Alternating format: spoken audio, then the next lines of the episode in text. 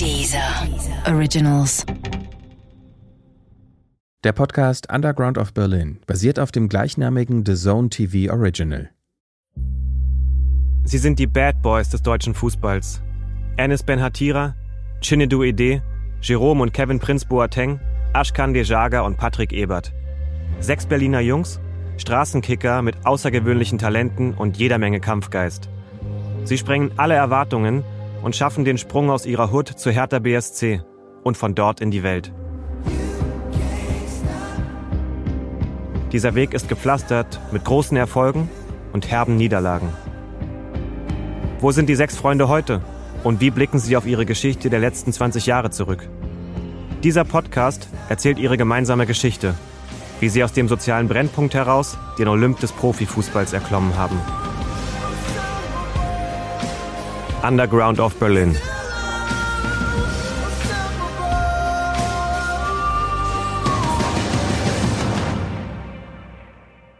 Folge 1.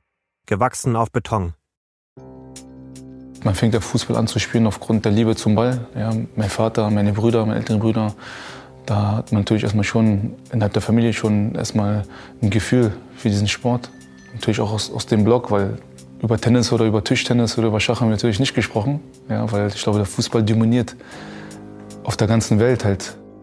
Jeder hat hier mal verteilt oder hat mal kassiert so und irgendwann hat es dir sogar Spaß gemacht, wenn du mal eine gekriegt hast. Das wurde normal für uns.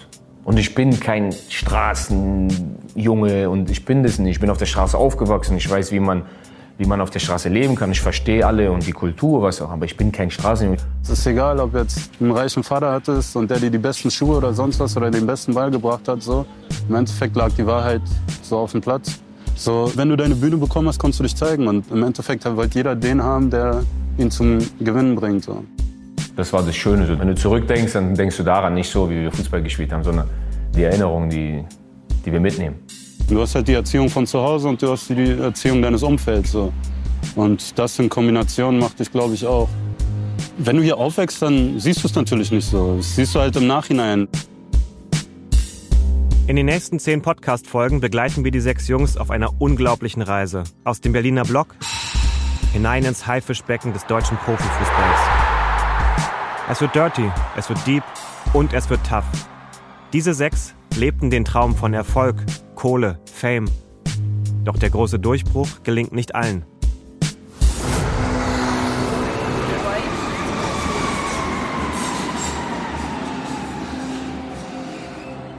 Unsere Geschichte beginnt hier, in Berlin, Stadt der Gegensätze und der Missverständnisse. Zwischen groß und wichtig im Regierungsviertel, jung und erfolgreich in Berlin Mitte und hip und bio in Kreuzberg liegt der Wedding. Ungeschönt und ungeschminkt. Viele sagen, der Wedding kommt, aber das sagen sie schon seit 20 Jahren. Vielleicht als so eine Art Trostpflaster für alle, die hier leben. Der Wedding ist traditionelles Arbeiterviertel und vor allem ein Schmelztiegel. Es gibt schöne Seiten, klar. Aber es gibt auch Drogenhandel, Gangkriminalität, Raubüberfälle, Körperverletzungen und auch Mord. Man hat den Eindruck, als gelte in der Weddinger Hood das Gesetz des Stärkeren. Und die Starken? Das sind nicht immer die Guten. Zumindest war es dort so, wo sie aufgewachsen sind, unsere sechs Berliner Jungs. Die Wahrscheinlichkeit, dass man auf die schiefe Bahn gerät, ist natürlich gegeben. Ich möchte jetzt nicht nur Wedding darauf definieren, dass es nur Kriminelle gibt oder nur kriminell sein kann, um irgendwie erfolgreich zu sein im Leben. Aber es ist schon so, und da zählt nicht nur Wedding dazu, da hast du Neukölln, hast du Tempelhof, hast du Moabit, ja, äh, auch teilweise Reinigendorf, wo es auch Straßen oder Orte, Bezirke gibt, wo es natürlich äh, nicht einfach ist. Ja. Wedding ist natürlich umgeben von hoher Arbeitslosigkeit, ja, von Familien, Immigrationshintergrund, ja, viele Zugezogene, äh, Gastarbeiter, wie man das seit sieben, acht Jahren so nennt, ja, um, umso mehr. Ähm, wir hatten nur uns gehabt. Ja. In der Schule war es auch nicht einfach für uns. Aber die Verführung, das sind natürlich eine Generation über uns und die dann davor auch noch äh, halt es schwerer hatten als wir, weil die teilweise in der ersten oder zweiten Generation nach Deutschland gekommen sind und es nicht so einfach hatten, wie dann zum Schluss auch für uns oder die jetzt nach uns kommen, ist natürlich gegeben. Und dann ist es natürlich die Verführung groß, dass dann ein Familienvater, der aus dem Kriegsgebiet kommt, nach Deutschland kommt, keine Arbeitserlaubnis hat, aber fünf äh, Köpfe und Bäuche da vollstopfen muss, ist es dann leider so, dass dann natürlich die Verführung oder sage ich mal, das Risiko gegeben ist, dass da natürlich äh, da auf das schnelle Geld fokussiert wird. Und es ist leider so, ich weiß nicht, ob ihr die Serie Vier Blocks geguckt habt, da beschreiben die das im Großen und Ganzen, die Situation, dass natürlich die Leute, die aus Kriegsgebieten kommen, natürlich dann hier etwas sich aufbauen wollen und ihre Familie etwas bieten wollen für die Zukunft, aber sie nicht dürfen und dann natürlich mit solchen, das soll jetzt kein Alibi oder, oder keine Entschuldigung für sowas, ja, aber das ist halt dann so gegeben, dass in, nicht nur in Berlin, auch in anderen Großstädten dann die Wahrscheinlichkeit hoch ist, dass man natürlich kriminell wird. Enes Ben Hatiras Eltern stammen aus Tunesien. Er selbst kommt 1988 in Berlin zur Welt. Es ist leider so, dass es dann nicht so einfach ist, weil auch äh, aus dem Elternhaus halt zu der Zeitpunkt auch, in meinem Fall zum Beispiel auch nicht die deutsche Sprache auch perfekt meine Eltern beherrscht haben. Ja. Also meine Eltern konnten mir nicht bei, bei, bei meinen Hausaufgaben oder so helfen. Mein Vater war sowieso von morgens bis abends äh, arbeiten. Meine Mutter musste sich um fünf Köpfe irgendwie kümmern. Berlin ist halt so unfreundlich ehrlich, so, so authentisch von den Leuten her insgesamt. Und nur wenn du von hier bist, weißt du, wie sie es meinen. Ich komme ja jetzt nicht so aus einer schwierigen oder kaputten Familie oder sonst was. Mein Vater war Diplom-Ingenieur, meine Mutter Lehrerin so. Und was soll ich sagen? Also ich bin eigentlich so von Intellektuellen erzogen worden, aber in einer asozialen Gegend. So. Und, und das war jetzt nicht so. Wir hätten auch vielleicht woanders wohnen können. Chinedus Mutter ist Deutsche, sein Vater kommt aus Nigeria und musste als Kind nach Deutschland flüchten. Und mein Vater ist im Krieg aufgewachsen. So alles, was zu viel ist, ist so für ihn verwöhnen. So. Er hat ja wirklich so unterste Existenzgrundlage, so wie er gelebt hat. So. Und ihm war halt wichtig auch, dass wir lernen, dass halt so alles im Leben Austausch ist, so dass du erst was leisten musst, um was zu kriegen. So. Ich hatte Freunde, die vielleicht, wo weniger Geld war, so, aber die mehr bekommen haben. So. so mein Vater hat immer klare Budgets gesetzt und es war, es war halt so das Nötige. Also das, was du brauchst, kriegst du und alles extra musst du dir verdienen. Es war eine normale Kindheit für mich. Für jemand, jemand anderes, wenn du das hörst, sagst du, oh mein Gott, was ist das denn? Für mich war es normal. Auch Kevin Prinz Boateng ist ein Weddinger Original. Von den sechs Jungs hat er bei weitem die schwerste Kindheit. Sein älterer Bruder gerät auf die schiefe Bahn, sein ghanaischer Vater ist abwesend. Ich bin morgens aufgestanden, Küche aufgemacht, war nichts, Bub, hab irgendwie Geld zusammengekratzt, hab mir irgendwas gekauft, auf dem Weg zur Schule. Brot mit Soße, gab's ja, gab's dann auch diese ohne Döner, war zu teuer der Döner. Brot mit Soße, so, so eine Sachen. Wir haben es dann irgendwie auch zusammengekratzt. Mit Chinidu war da, der hatte immer ein bisschen Kleingeld oder Asche hat dann. Dann haben wir ein bisschen in der Schule auch ein bisschen hier gestalkt, da mal zwei Euro weg, so. Wie man es halt macht. Magen vollgehauen mit irgendeinem Müll. Und äh, wenn du es nicht anders gewohnt bist, kannst du auch nicht sagen, oh mein Gott, was ist das? Das ist einfach so. Kevins Vater hat in Berlin-Charlottenburg eine neue Familie gegründet. Jerome Boateng, Kevins jüngerer Halbbruder, wächst dort in behüteten Verhältnissen auf – während Kevin im Wedding der rauen Realität der Straße ins Auge blickt. Schießereien, sowas zum Beispiel, das ist, äh, ich war elf, glaube ich, ja, elf. So, das war für mich so ein Schock, wo ich sage, okay, das ist hier kein Spaß mehr. Also ich, mit elf Jahren sowas zu sehen. Damalige, ein damaliges Mädchen hat im siebten Stock äh, gelebt, in die ich, die ich sehr verliebt war. Und es war abends und ich bringe eigentlich nie den Müll runter, außer wenn meine Mutter mich gezwungen hat. Und ich habe sie halt gesehen, sie war noch auf dem Hof und ich wollte sie noch mal sehen. habe ich meiner Mama gesagt, Mama, ich bringe den Müll runter. Und ich sage, okay, bring den Müll runter. Und dann bin ich runtergegangen, auf einmal kam ein Auto vorbei, bum, bum, Schießerei. Und habe ich gesagt, okay. Das war für mich so das Schlimmste. Was genau an diesem Abend vor dem Haus passiert ist, wissen wir nicht. Aber solche Erlebnisse haben Kevin geprägt. Das wurde normal für uns. Und ich bin kein Straßenjunge und ich bin das nicht. Ich bin auf der Straße aufgewachsen. Ich weiß, wie man, wie man auf der Straße leben kann. Ich verstehe alle und die Kultur, was auch. Aber ich bin kein Straßenjunge. Ich bin nicht so ein Hauer oder so. Ich gehe auf die Straße. Das war ich nicht. Ab und zu, ja, damit ich akzeptiert werde, respektiert werde. Aber das war ich nie. Ich, ich wollte immer was anderes. Ich wollte singen, ich wollte tanzen, ich wollte Schauspieler werden und dann Fußballer. Ich wollte immer was anderes. Und ich wusste, ich werde auch was, was Großes machen so aus meinem Leben. Aber ich bin halt da aufgewachsen. Das nimmt, also die Narben nimmst du mit. Meine Eltern haben immer versucht, dass es mir gut geht und dass es meinem Bruder gut geht. Ashkan Dejaga kommt aus dem Iran und ist der älteste der Clique. So eine Art großer Bruder für die anderen fünf Jungs. Für meine Eltern war es schwierig, wo sie rübergekommen sind. Für die war es schwierig. Die hatten eine harte Zeit. Die hatten eine harte Zeit Aber natürlich, wir haben nicht in den besten Gegenden gewohnt. Wir haben auch ein paar harte Tage gehabt. Aber wie gesagt, ich kann jetzt nicht sagen, dass ich schlecht aufgewachsen bin. Das wäre nicht fair gegenüber meinen Eltern. Die Eltern sind ständig in Geldnot. Trotzdem tun sie alles dafür, dass ihre Söhne einmal eine bessere Zukunft haben. Und das machen sie vor allem, indem sie sie in ihren Leidenschaften unterstützen. Natürlich kann dieser Support kommen von den Eltern, und, aber du musst ja auch irgendwo auch selber auch ein bisschen wissen, was du machst. Ob du wirklich diesen Weg machen willst. Wir hatten auch oft die Möglichkeit. Ich hatte auch oft die Möglichkeit, andere Sachen zu machen. Mit anderen Freunden. Aber ich habe mich halt für diesen Weg entschieden. Aber wir haben Freunde auch, die auch mal Drogen gedealt haben danach, die auch mal im Knast waren. Also das haben wir auch alles miterlebt. Berlin ist nicht einfach äh, aufzuwachsen. Du hast immer von überall äh, Leute, die, die dazwischen äh, kommen wollen und äh, dir das Leben schwerer machen wollen. Aber ich glaube, gerade diese Mentalität, dass du hier aufgewachsen bist, macht dich ja auch so stark. Oder hat uns so stark gemacht, dass wir auch so eine Rückschläge äh, verkraften konnten. Du hast halt die Erziehung von zu Hause und du hast die Erziehung deines Umfelds. So. Und das in Kombination macht dich, glaube ich, auch eine ganze Weile lang aus. So. Wenn du hier aufwächst, dann siehst du es natürlich nicht so. Das siehst du halt im Nachhinein. Patrick Ebert, Spitzname Ebi, gehört auch zur Clique. Von den sechs Jungs ist er der einzige ohne Migrationsgeschichte. Ich bin in Potsdam geboren und äh, meine Mutter hat einen Flüchtungsversuch vorgenommen mit mir zusammen und wollte in die deutsche Botschaft nach Prag. Da wurden wir dann gestellt sozusagen. Besser gesagt, ich war ja noch ein Baby, aber sie. Und äh, wir wurden dann zurückgebracht. In Osten nach Potsdam damals. Und meine Mutter hätte wahrscheinlich dann auch hier in Stasi-Knast gemusst. Und ist dann alleine geflüchtet. Hat mich bei meiner Großmutter gelassen in Potsdam. Und dann ist Gott sei Dank 89 die Mauer gefallen und sie hat mich dann quasi nachgeholt. Sie ist also geflüchtet dann, ich glaube, über Neumünster nach Kiel und hat mich dann 89 geholt. 89, 90 irgendwie so, ja. Und dann haben wir erstmal in Kiel gelebt bis 98.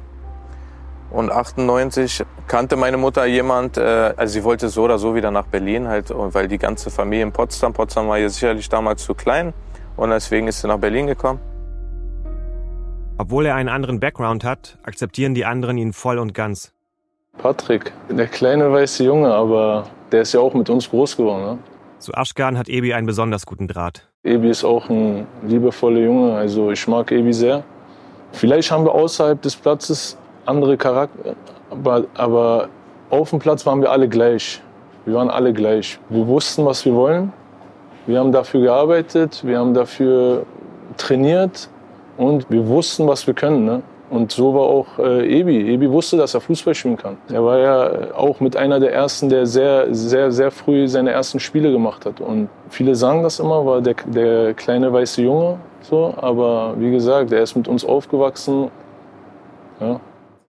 Chinne, du weißt, was seine Hut ihm fürs Leben mitgegeben hat. Du hast, glaube ich, weniger Angst, was vieles betrifft. So.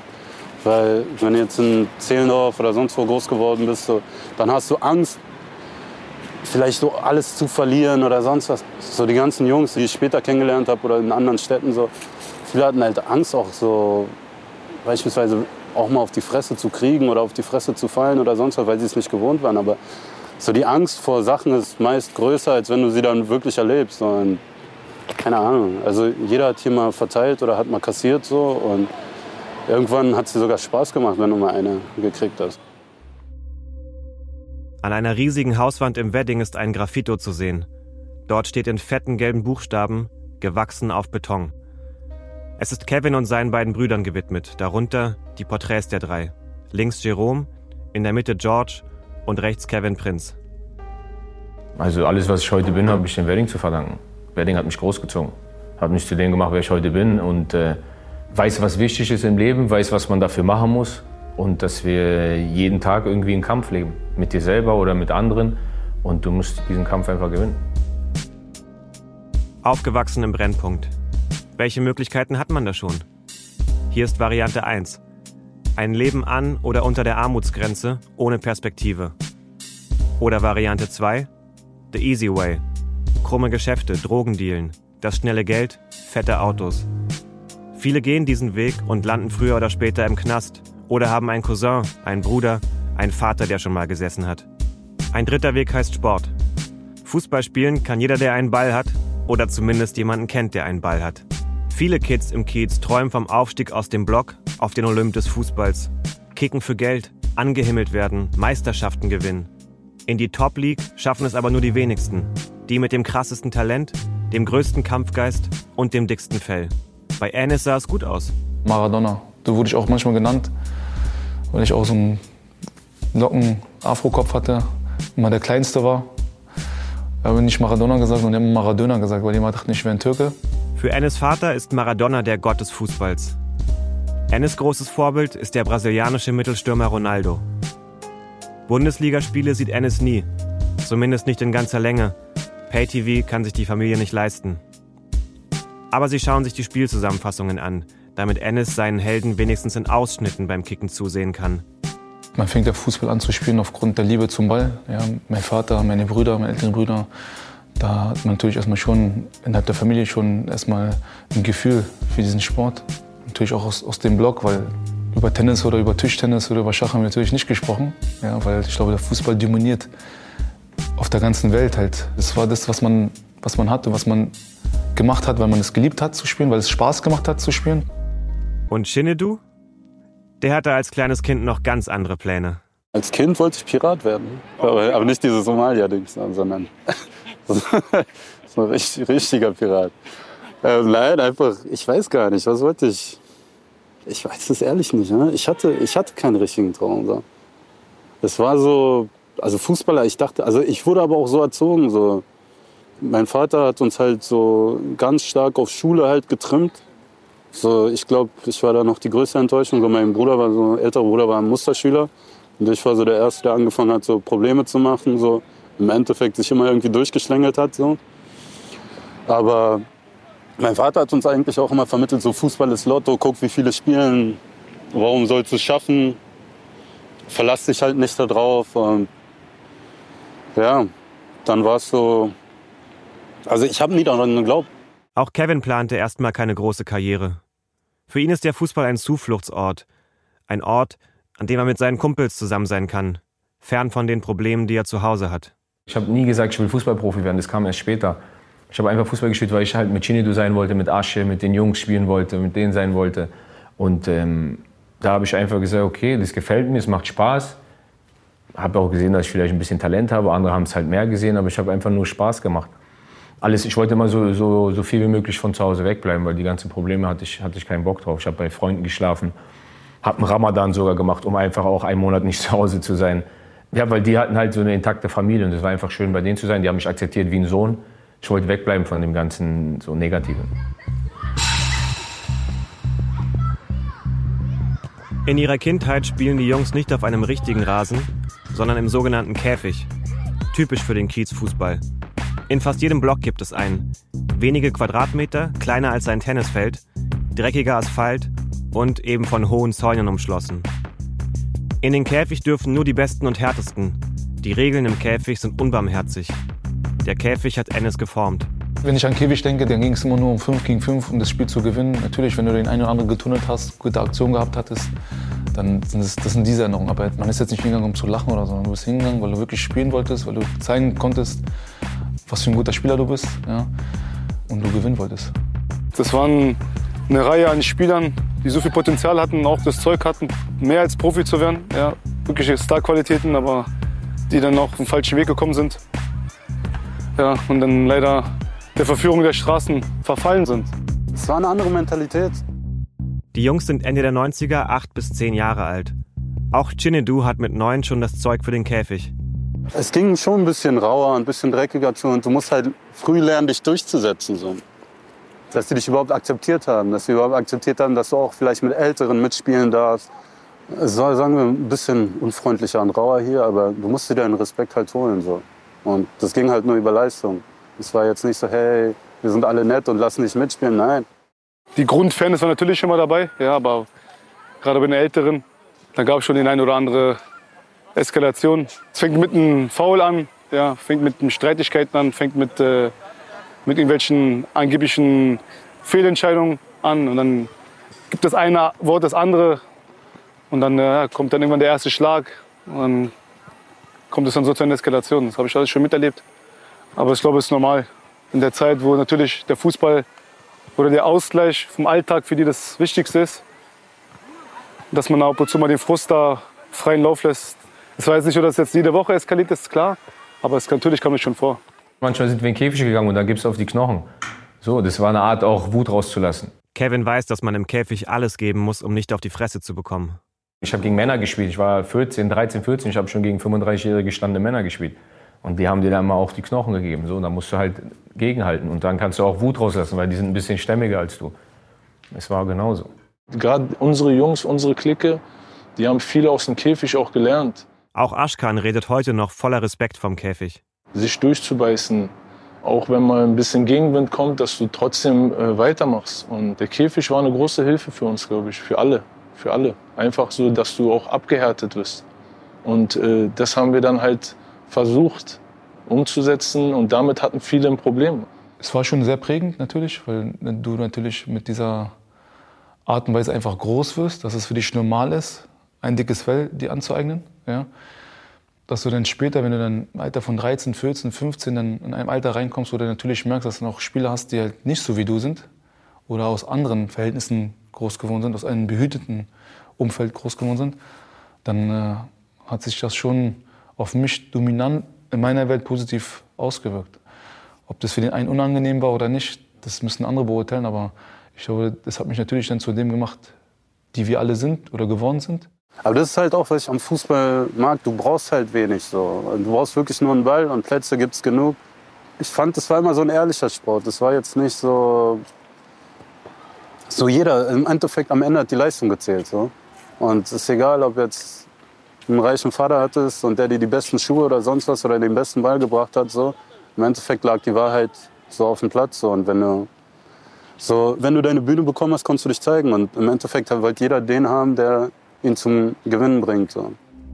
In den Käfigen haben Ennis und seine Kumpels ihre Liebe zum Fußball entdeckt, sind an ihre Grenzen gekommen und zu Kämpfern geworden. Die Käfige sind erst die Initialzündung zu ihrer außergewöhnlichen Reise. Ich habe damals an der Seitenlinie jongliert. Und wir haben meinen Jungs immer gespielt, wer den Ball, wer den Ball am längsten hochhält. Und ich habe den fast eine ganze Seite hochgehalten.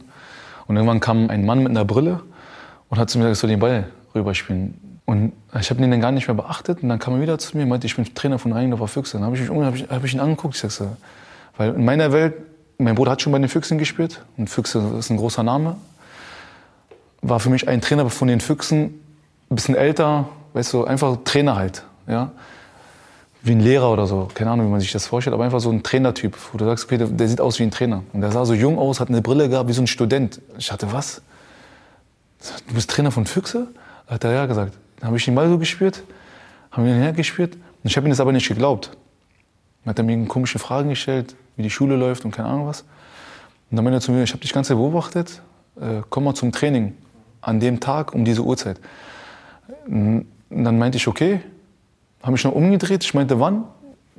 Weil ich dachte, er will mich verarschen. Vielleicht sagt er was anderes. Hat er nochmal dieselbe Zeit gesagt.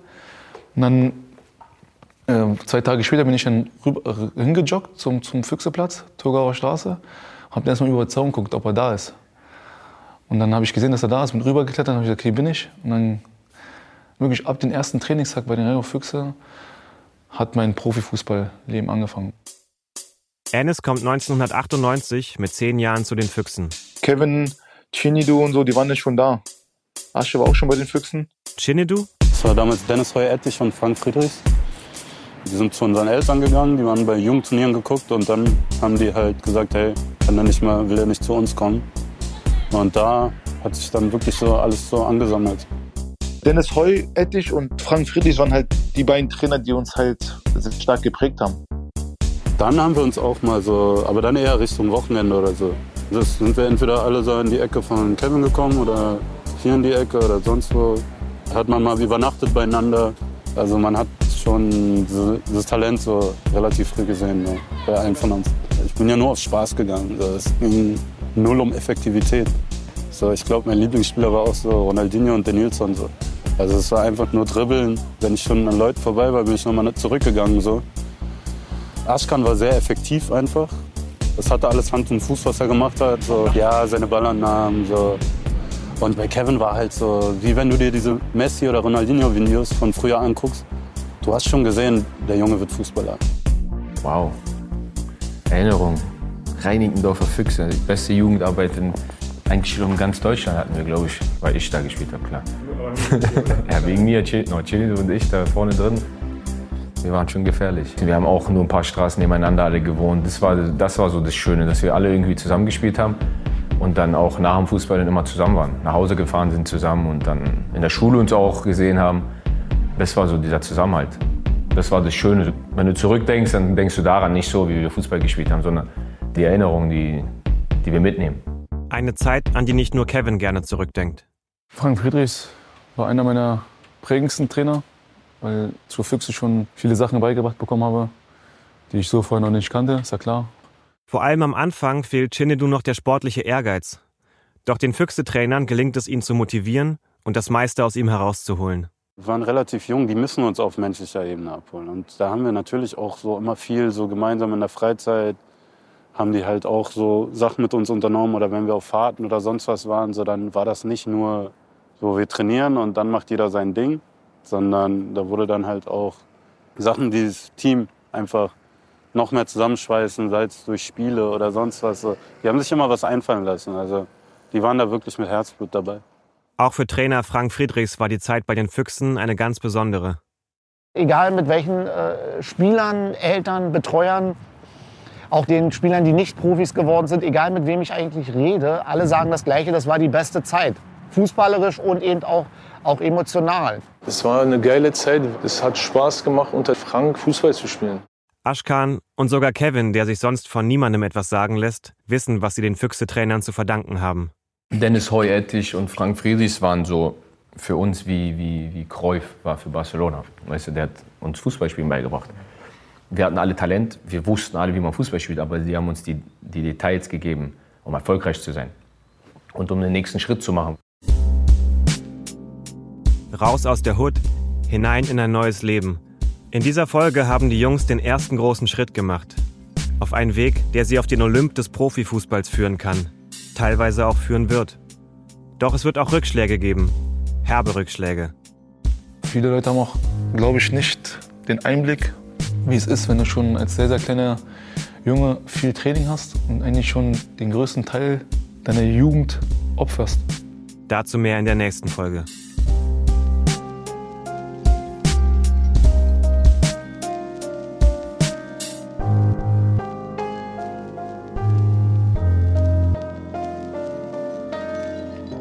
Underground of Berlin ist ein Deezer Original, produziert von 4000 Hertz Studio.